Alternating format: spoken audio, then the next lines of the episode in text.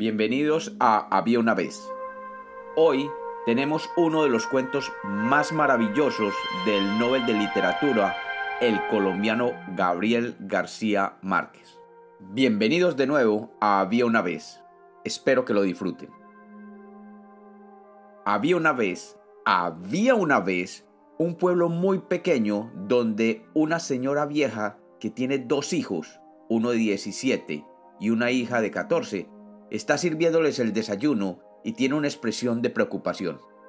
Los hijos le preguntan qué le pasa y ella le responde, no sé, pero he amanecido con el presentimiento de que algo muy grave va a suceder en este pueblo.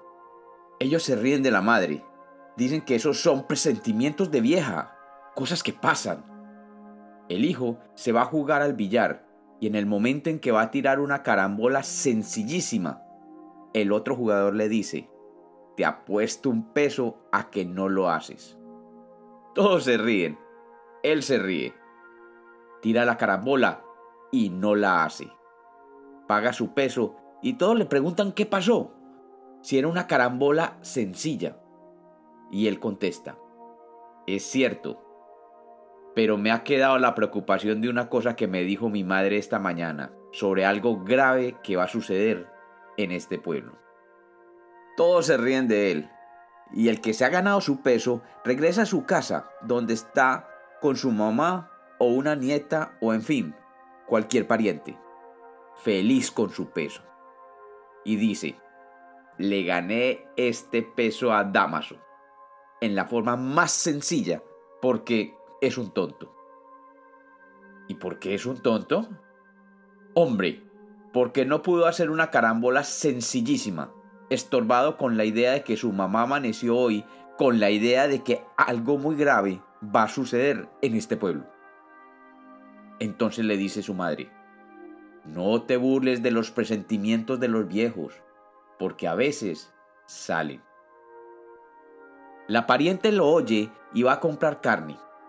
Ella le dice al carnicero, véndame una libra de carne y en el momento en que se la están cortando agrega, mejor, véndame dos, porque andan diciendo que algo grave va a pasar y lo mejor es estar preparado. El carnicero despacha su carne y cuando llega otra señora a comprar una libra de carne le dice, Señora, lleve dos, porque hasta aquí llega la gente diciendo que algo muy grave va a pasar. Y se están preparando y comprando cosas. Entonces la vieja le responde, tengo varios hijos, mire, mejor deme cuatro libras. Se lleva las cuatro libras y para no hacer largo el cuento, diré que el carnicero en media hora agotó la carne. Mata a otra vaca, se vende toda y se va esparciendo el rumor. Llega el momento en que todo el mundo en el pueblo está esperando que pase algo. Se paralizan las actividades y de pronto, a las 2 de la tarde, hace calor como siempre. Y alguien dice, ¿se han dado cuenta del calor que está haciendo? Pero si en este pueblo siempre ha hecho calor.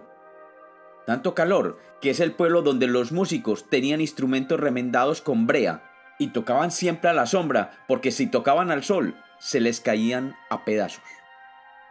Sin embargo, dice uno, a esta hora nunca ha hecho tanto calor. Pero a las 2 de la tarde es cuando hay más calor. Sí, pero no tanto calor como ahora. Al pueblo desierto, a la plaza desierta, baja de pronto un pajarito y se corre la voz. ¡Hay un pajarito en la plaza! Y viene todo el mundo espantado a ver el pajarito. Pero señores, siempre ha habido pajaritos que bajan. Sí, pero nunca a esta hora. Llega un momento de tal tensión para los habitantes del pueblo que todos están desesperados por irse y no tienen el valor de hacerlo. Yo sí soy muy macho, grita uno.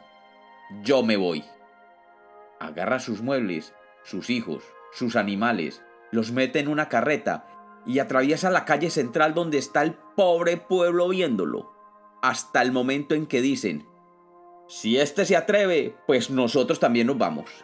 y empiezan a desmantelar literalmente el pueblo. Se llevan las cosas, los animales, todo. Y uno de los últimos que abandona el pueblo dice, que no venga la desgracia a caer sobre lo que queda de nuestra casa. Y entonces la incendia. Y otros incendian también sus casas. Huyen en un tremendo y verdadero pánico, como en un éxodo de guerra. Y en medio de ellos va la señora que tuvo el presagio, clamando. Yo dije que algo muy grave iba a pasar. Y me dijeron que estaba loca y como los cuentos nacieron para ser contados, este es otro cuento de Había una vez.